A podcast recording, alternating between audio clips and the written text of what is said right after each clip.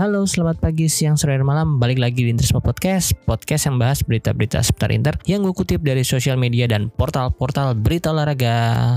Kali ini gue ngetek tanggal 18 Februari jam 11 malam. Uh, mungkin langsung aja gue membahas uh, dua pertandingan Inter yang kemarin hasilnya kurang memuaskan ya. Pertandingan di Serie A melawan Napoli yang harus berakhir dengan skor satu sama dan uh, melawan Liverpool di UCL harus tunduk 0-2 uh, walaupun bermain di Giuseppe Meazza. Lawan Napoli dulu nih, uh, Inter bermain dengan skuad yang agak sebenarnya skuad utama sih cuman minus Bastoni aja yang disuspend karena dianggap mengeluarkan kata-kata kasar kepada wasit ketika pertandingan derby melawan Milan kemarin. Dia diganjar dua pertandingan, cuman katanya lagi banding supaya bisa hanya dilarang bermain satu pertandingan aja. Kemarin Di Marco yang menggantikan posisi Bastoni menjadi starter di posisi LCB. Ya so-so lah Di Marco di situ. Mungkin banyak uh, fans-fans Inter yang nggak suka dengan penampilan Di Marco, cuman ya mungkin itu karena posisinya aja yang kurang maksimal. Dia harusnya bermain sebagai LBB, cuman di Inter lebih sering dipasang sebagai LCB.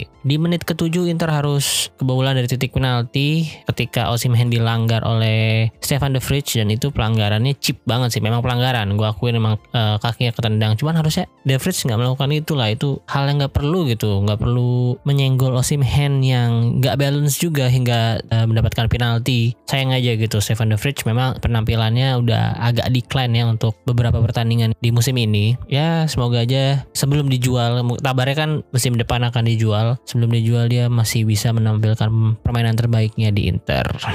Handanovic yang hampir sebenarnya udah ketebak cuman hampir menepis tenangan Lorenzo Insigne di pertandingan lawan Napoli kemarin bermain cukup apik dan menjadi MVP ya menurut gua uh, menurut sempreinter.com juga dia menjadi pemain terbaik dengan nilai 7 karena cukup banyak uh, save-save-nya ya. Kalau kita lihat dari statistik di sini shoot on targetnya Napoli lebih banyak 4 banding 2 shoot, uh, jumlah shoot totalnya 13 banding 8 tapi di possession sebenarnya Inter lebih unggul dengan 53 banding 47 persen. Jumlah passingnya juga Inter lebih banyak pas akurasinya juga lebih bagus. Cuman Inter baru bisa bermain baik di babak kedua memang. Di babak pertama itu hancur banget. Menurut gue sih hancur banget. Dan di babak kedua Inzaghi baru bisa merespon dan hasilnya uh, di menit-menit awal Zeko langsung cetakan gol penyeimbang walaupun dari sudut sempit dan emang agak laki sih itu tendangannya membentur yang sedikit mistar atas gawang sebelum masuk ke gawang Ospina dan sayangnya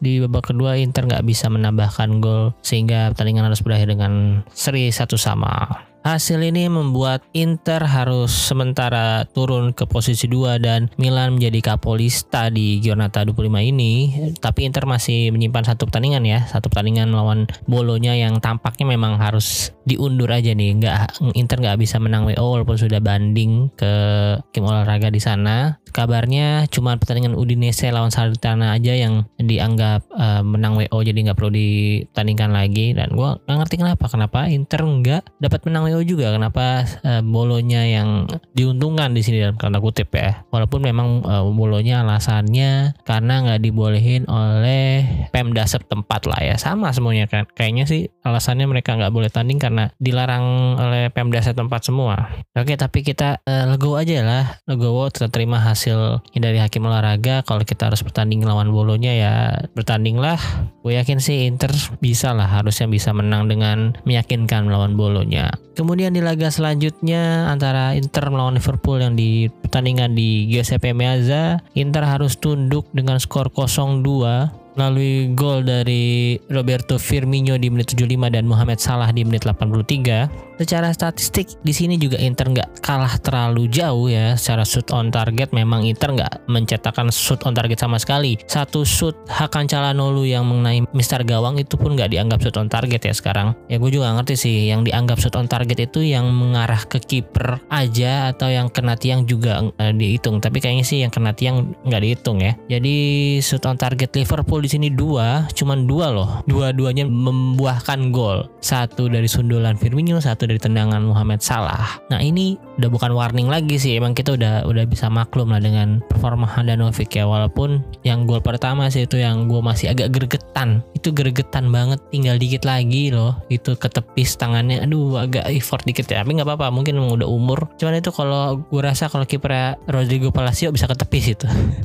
kalau kalian ingat Palacio pernah main jadi kiper ketika melawan Hellas Verona kalau nggak salah waktu itu uh, Handanovic kartu merah dan udah nggak ada jatah substitution lagi jadi Palacio yang harus jadi kiper dan itu dia bisa menepis sundulan siapa gitu. Cuman itu kalau kalian lihat YouTube itu sih keren sih save ya. Dan yang kedua aduh ini bola-bola deflection itu udah bola-bola yang menyusahkan bagi Handanovic sih. Itu kemelut di kotak penalti Inter sehingga salah juga bisa menendang dengan kaki kirinya. Nggak kenceng nggak kenceng itu uh, ya pelan lah geser doang gitu. Men deflection kaki Bastoni atau Skriniar ya? Gue lupa deh atau mereka berdua. Dan pokoknya itu deflection pelan aja dan berubah arahnya juga sedikit doang. Itu Handanovic udah bener-bener nggak mau gerak. Aduh sebel banget gue banyak yang bilang memang dengan posisi point blank kayak gitu susah sih. Emang itu juga kehalangan oleh si Skriniar itu juga sih bolanya. Nah karena kehalangan itu dia udah males nggak ada effort. Dan kalau menurut gue sih salahnya bukan karena itu doang. Nggak karena dia nggak mau effort uh, dive atau gimana.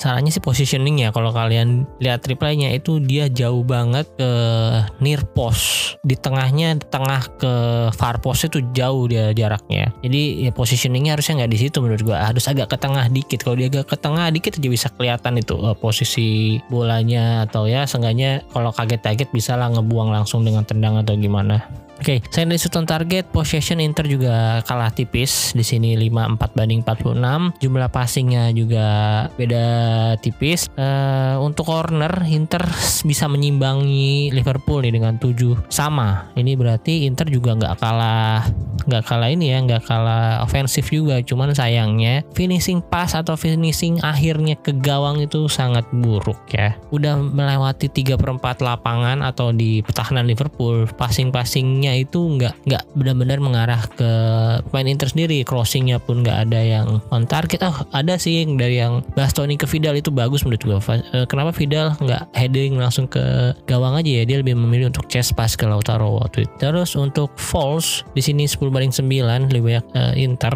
Terus yellow card nggak ada dari kedua tim masing-masing. Ini uh, gue juga suka sih dengan uh, wasit kemarin ya. Jadi mereka dia nggak terlalu lembek gitu. Kalau ada fall fall yang memang fall tapi bolanya masih uh, advance advantage ke yang memegang possession dia masih lebih sering melanjutkan permainan gitu. Jadi kepemimpinan wasit kemarin gue akuin cukup oke okay sih. Ya berimbang lah. Terus kalau gue baca dari pembahasan dari ruang taktik ya di Twitter ada at ruang taktik. Dia juga punya YouTube-nya jadi kalian bisa ke sana untuk membahas atau mendengarkan pembahasan-pembahasan yang lebih detail dari beberapa pertandingan pilihan. Nah kebetulan Inter lawan Liverpool kemarin dibahas oleh mereka. Dalam threadnya mereka mereka menulis kalau Inter dan Liverpool sama-sama menggunakan high pressing uh, garis tinggi tapi dengan mekanisme yang berbeda. High press Inter menggunakan main marking 3-2 block press, depan akan main marking 2 CB dan 3 midfielder. Fullback dibiarkan kosong namun trigger press akan jalan jika bola sudah berada di sisi tertentu. Wingback akan naik untuk press. Nah, di sini uh, peran Alisson sangat bagus dalam build up ya, tapi sifatnya terbatas karena riskan uh, seorang kiper terlalu lama memegang bola bola, tapi kehadirannya cukup membuat uh, Liverpool bisa memindahkan arah serangan dengan baik. Sementara untuk high press Liverpool lebih narrow atau lebih rapat, jarak antar lini juga rapat sehingga garis pertahanan naik akan tinggi. Ini perbedaan uh, antara high press Inter dan Liverpool. Meski sama-sama high press, garis pertahanan Liverpool lebih tinggi dan melakukan high press dengan 3-3, sementara Inter 2-3 atau 3-2 kemarin ya. Fullback akan press wingback dan mekanismenya seperti pendulum. Kiri press maka akan akan mundur. Jadi ganti-gantian kalau yang kiri uh, boleh berarti kiri yang kanan agak mundur yang kalau kanan uh, kiri akan mundur. Satu lagi Liverpool juga sering memanfaatkan offset trap. Ini beresiko sih sebenarnya cuman uh, mereka lebih rapih gitu. Jadi Inter sampai tiga kali kemarin kejebak offset trapnya. Salah satunya yang Vidal ke Zeko tuh kalau misalnya nggak offset itu waduh udah loncat-loncat juga Zeko golin ke gawang Alisson. Karena tadi mekanismenya sangat uh, mengandalkan fullbacknya untuk ngepres uh, Inter ya. Jadi mereka banyak uh, lini yang bisa diekspos sebenarnya. Kadang-kadang misalnya si tren ikut ngepres ke atas berarti kan dia jauh ke atas tuh. Kalau misalnya boleh dipindahin ke kanan ya ke Dumfries terus di cross ke kiri ke Perisic itu tren sebenarnya udah udah ketinggalan jauh. Tapi sayangnya baik Perisic atau Zeko atau Calhanoglu itu gagal memberikan finishing pass atau pas-pas di 3 per 4 lapangan yang mengarah entah itu ke Lautaro atau ke Zeko. Gak ada yang berbuah peluang emas sayangnya ya. Ini ya masalahnya di Inter tuh memang di tengah ke depan sih menurut gue. Tengahnya udah oke, okay, udah bisa dominating. Nggak mendominasi sih, cuman ya bisa ngelawan lah. Lawan Hender, eh belum Henderson itu. Lawan Fabinho, Thiago sama Harvey Elliott lumayan lah lini tengah kita. Nah Inter mulai kewalahan ketika Liverpool melakukan substitution langsung tiga pemain ya. Di sana ada Nabi Keita, Luis Diaz, satu lagi sama Henderson. Ini kelihatan banget ya jomplangnya eh, kedalaman squad Inter dengan Liverpool ya. Liverpool memasukkan ketiga pemain itu tapi intensitas bermain mereka masih bagus malah lebih baik dari sebelumnya karena si Mane juga pertandingan itu nggak bisa maksimal. Terus Harvey Elliott juga mungkin belum uh, levelnya belum terlalu baik untuk pertandingan UCL. Terlihat langsung Luis Diaz beberapa kali merepotkan pertahanan Inter, merepotkan Skriniar juga cuman ya masih bisa di handle lah ya.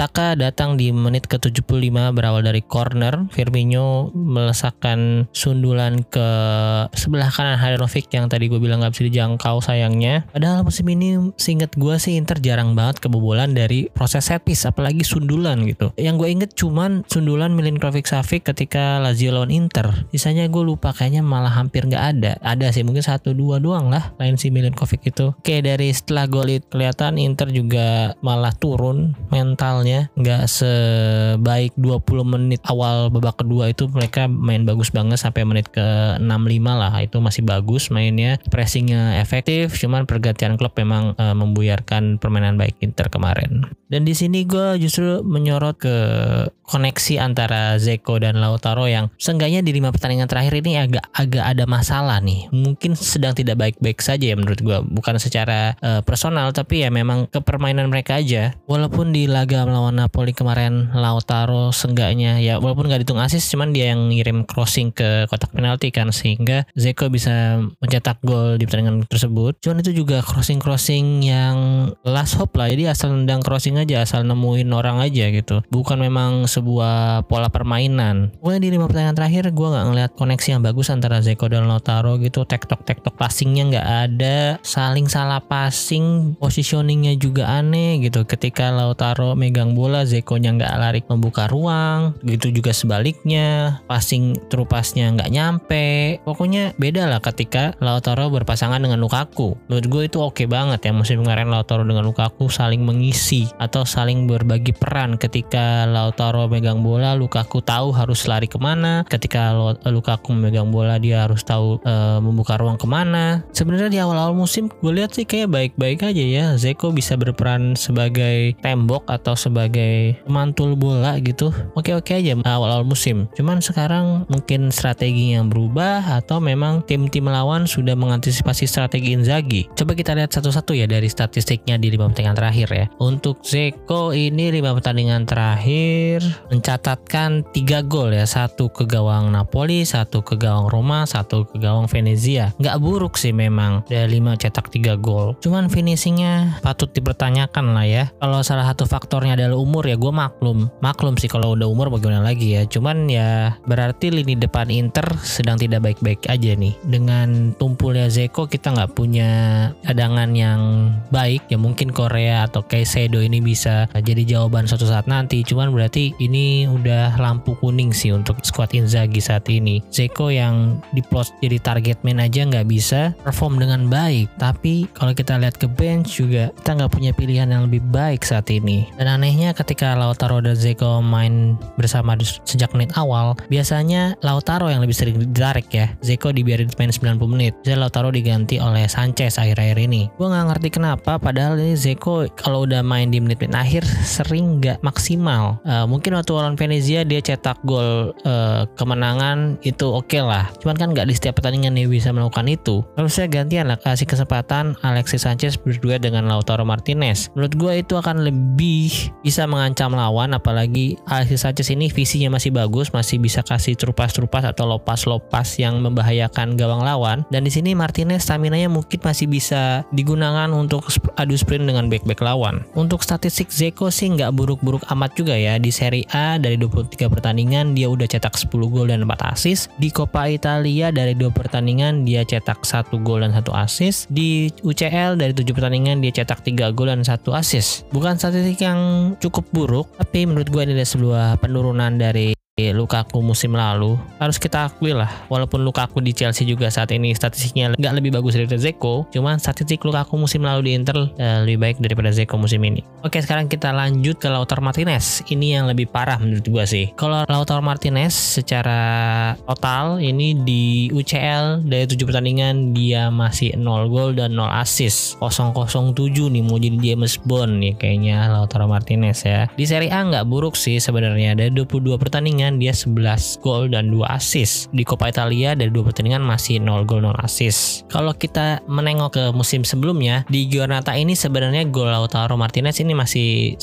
sesuai ya dengan timeline-nya ya. Maksudnya di Giornata 25 di musim kemarin Martinez juga golnya masih 11. Nah, jadi masih oke okay kalau kita bandingkan dengan musim lalu. Tapi musim lalu selain cetak gol, jumlahnya kan dari 30 pertandingan dia bisa cetak 17 gol dan 10 assist. Nah, musim ini kelihatan banget kan Martinez kayaknya produktivitasnya menurun dari segi kolektivitas memberikan assist kepada teman-temannya. Salah satunya pasti lebih seringnya ke Lukaku musim kemarin. Terus beberapa kali juga ke Hakimi gua rasa ya. Hakimi juga sangat mengancam di sisi kanan. Itu juga bisa jadi salah satu faktor kenapa uh, Martinez dan Lukaku bisa bermain bagus musim lalu. Kalau dari lima tandingan terakhirnya Sanchez sama sekali tidak bisa mencetakkan satu gol gol pun atau satu assist pun. Ini udah eh, lampu kuning nyaris ke lampu merah ini sih menurut gue ya. Ini ya, perlu ada penyesuaian strategi atau memang lecutan dari manajemen terutama dari pelatih untuk Lautaro Martinez. Atau memang kira-kira Inzaghi perlu eh, mencari strategi yang tepat untuk Martinez? Ya menurut gue sih itu lumrah-lumrah aja ya. Karena musim lalu pun Conte itu sebenarnya atau strategi Conte itu sangat mendukung atau mensupport Lukaku gitu. Makanya Lukaku bisa bermain bagus selama dipegang Conte beda dengan dipegang Tuchel sekarang. Nah sekarang tinggal gimana caranya Inzaghi menemukan strategi itu tapi tetap dengan keseimbangan tim gitu loh. Terakhir Lautaro Martinez ini cetak gol di Super Copa melawan Juventus tanggal 12 Januari kemarin. Kalau di Serie A malah terakhir itu tahun lalu tanggal 17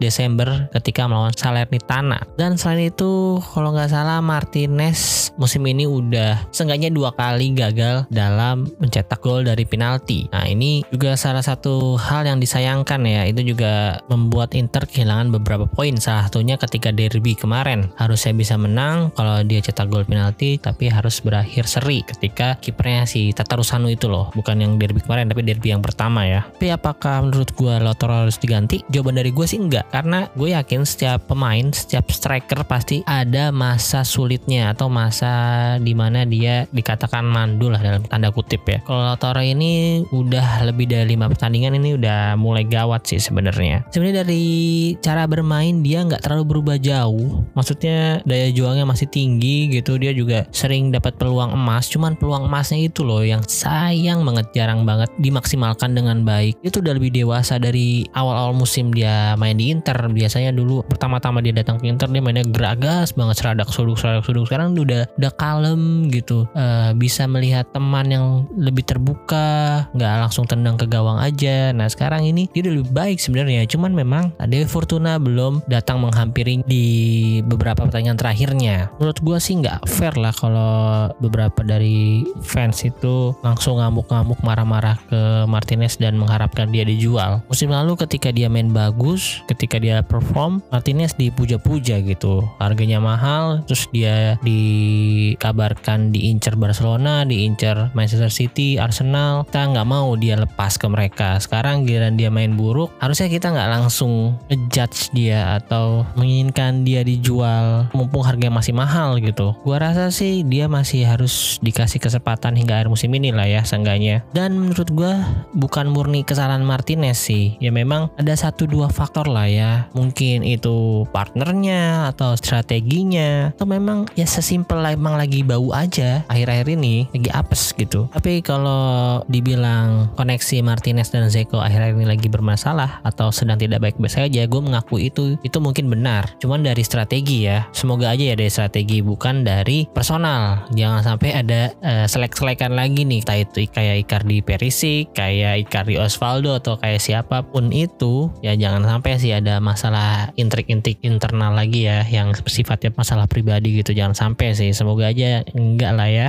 Ya selama ini enggak ada Icardi, enggak ada Raja Nenggolan atau siapa lagi tuh pemberontak-pemberontak itu nggak ada masalah. Alhamdulillah sih. Vidal juga nggak berbuat yang aneh-aneh. Pokoknya selama kondisi ruang ganti Inter baik-baik saja sih harusnya Inter bisa melalui musim ini dengan baik. Amin. Mungkin solusinya ya dengan tidak memaksakan Zeko dan Lautaro selalu bermain bersama gitu. Jadi sekali-sekali kita rotasi entah itu memasangkan Sanchez dengan Lautaro atau Korea dengan Lautaro Korea dengan Zeko atau Lautaro dengan Caicedo yang gue cukup tunggu-tunggu sih sebenarnya Sanchez dengan Caicedo ya walaupun mereka berdua pemain agak tua cuman kenapa feeling gue uh, bilang kayaknya ini oke okay kalau Sanchez sama Caicedo Caicedo juga walaupun udah tua tapi belum setua Zeko ya. Mungkin uh, dia masih ada naluri mencetak gol yang cukup bagus. Ya semoga aja di beberapa pertandingan ke depan kita bisa lihat duet-duet tersebut. Dan semoga aja akhir Februari ini pemain-pemain kita yang lagi cedera kayak Korea dan Robin Gosens segera bisa langsung dimainkan kembali untuk menambah amunisi karena Inter butuh dorongan dari bench juga. Jangan sampai bench kita terlalu jomplang kayak lawan Liverpool kemarin itu menurut gua kalah di bench sih. Kabarnya Korea dan Gosens baru bisa turun ke lapangan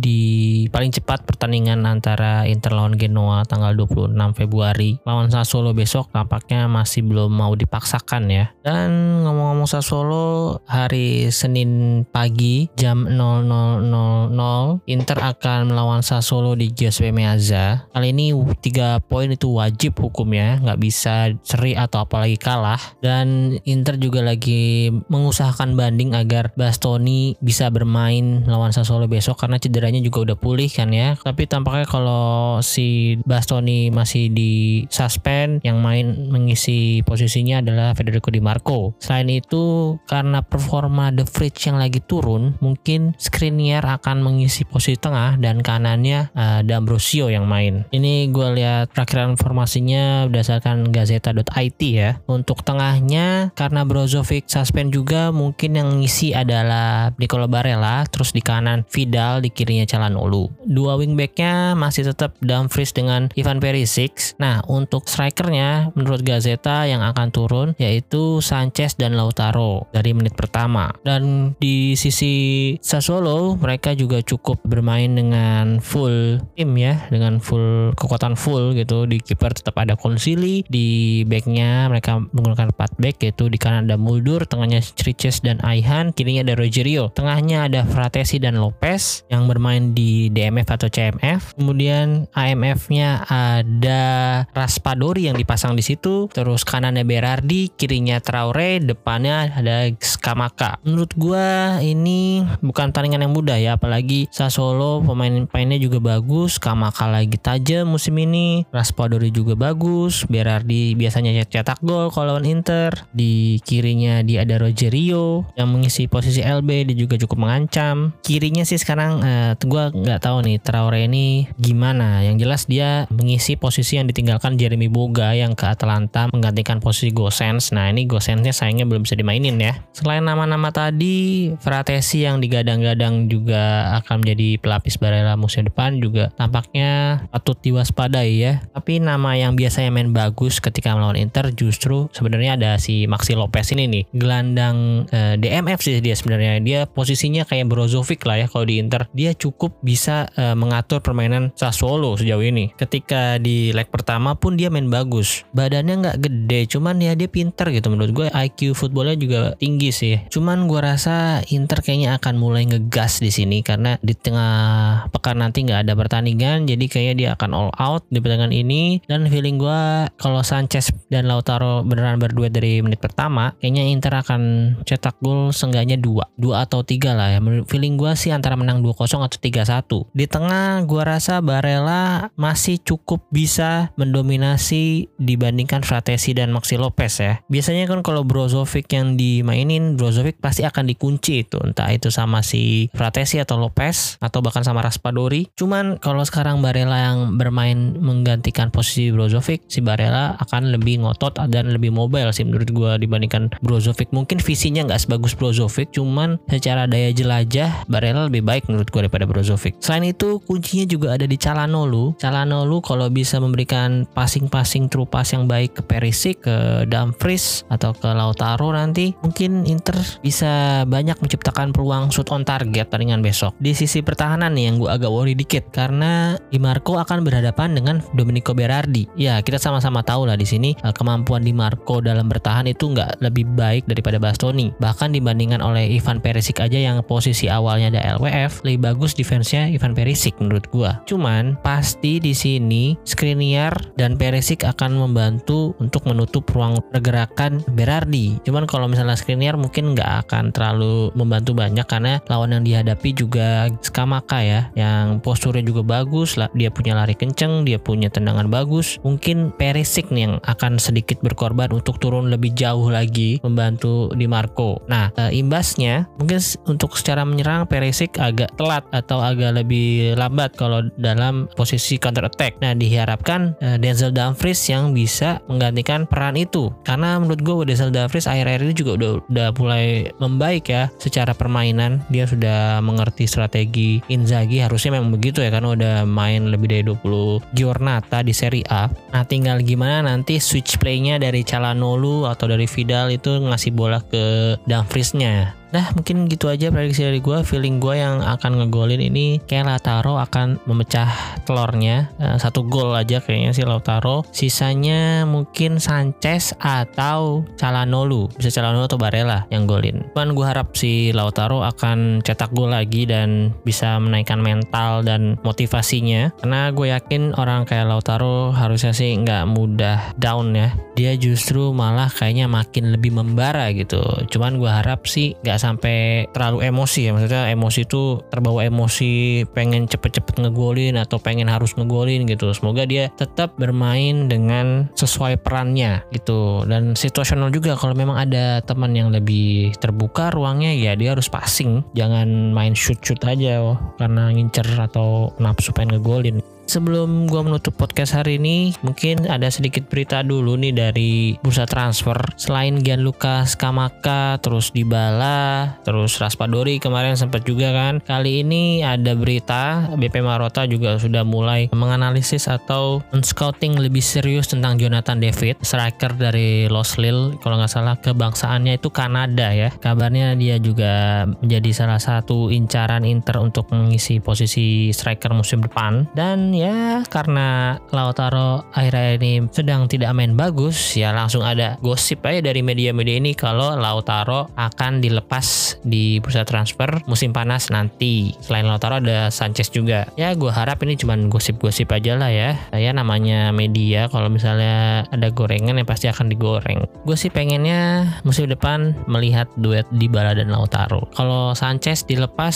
nggak apa-apa. Kalau asalkan kalau Dybala bisa kita dapetin. Kalau Dybala udah dapat nggak apa-apa deh lepas Sanchez. Karena beban gaji juga tinggi kan. Dybala juga minta gajinya tinggi. Gue rasa sih minimal tujuh setengah juta lah Dybala kalau bakalan ditransfer ke Inter. Nggak mungkin 10 juta sih cuman kayaknya minimal tujuh setengah juta. Dan untuk perpanjangan pemain Kroasia kita yaitu ada Marcelo Brozovic dan Ivan Perisic kabarnya juga udah menemui titik terang. Sebenarnya gue agak bosen nih baca berita Brozovic dan Perisic akan segera mendandatangani kontrak baru. Dan itu dari bulan Desember Desember atau November gitu bunyinya gitu gitu-gitu mulu. Cuman belum dilaksanakan juga nih perpanjangan kontraknya. Kabarnya sih Brozovic akan digaji enam setengah juta dengan bonus satu juta sesuai penampilan dan pencapaiannya. Ya gaji segitu untuk Brozovic dengan perannya sevital itu musim kemarin dan musim ini gua rasa sih layak. Ya semoga aja disegerakan lah perpanjangan kontrak kedua pemain tersebut Oke, mungkin gitu aja untuk podcast gue kali ini. Terima kasih untuk teman-teman yang sudah mendengarkan. Jangan lupa di follow akun sosial medianya. Kalau di Twitter ada Interisme Media, di Instagram ada Interisme Podcast. Gue juga ada di YouTube sekarang. Gue akan upload video-video gue main FIFA Career Mode dan video-video podcast gue yang menginterview atau mengundang bintang tamu. Contohnya yang sama Kang Radika Jamil kemarin. Dan jangan lupa juga selain di Spotify, podcast podcast gue juga bisa didengerin di aplikasi Noise. Tolong di follow atau di subscribe dan nyalain loncengnya untuk mendapatkan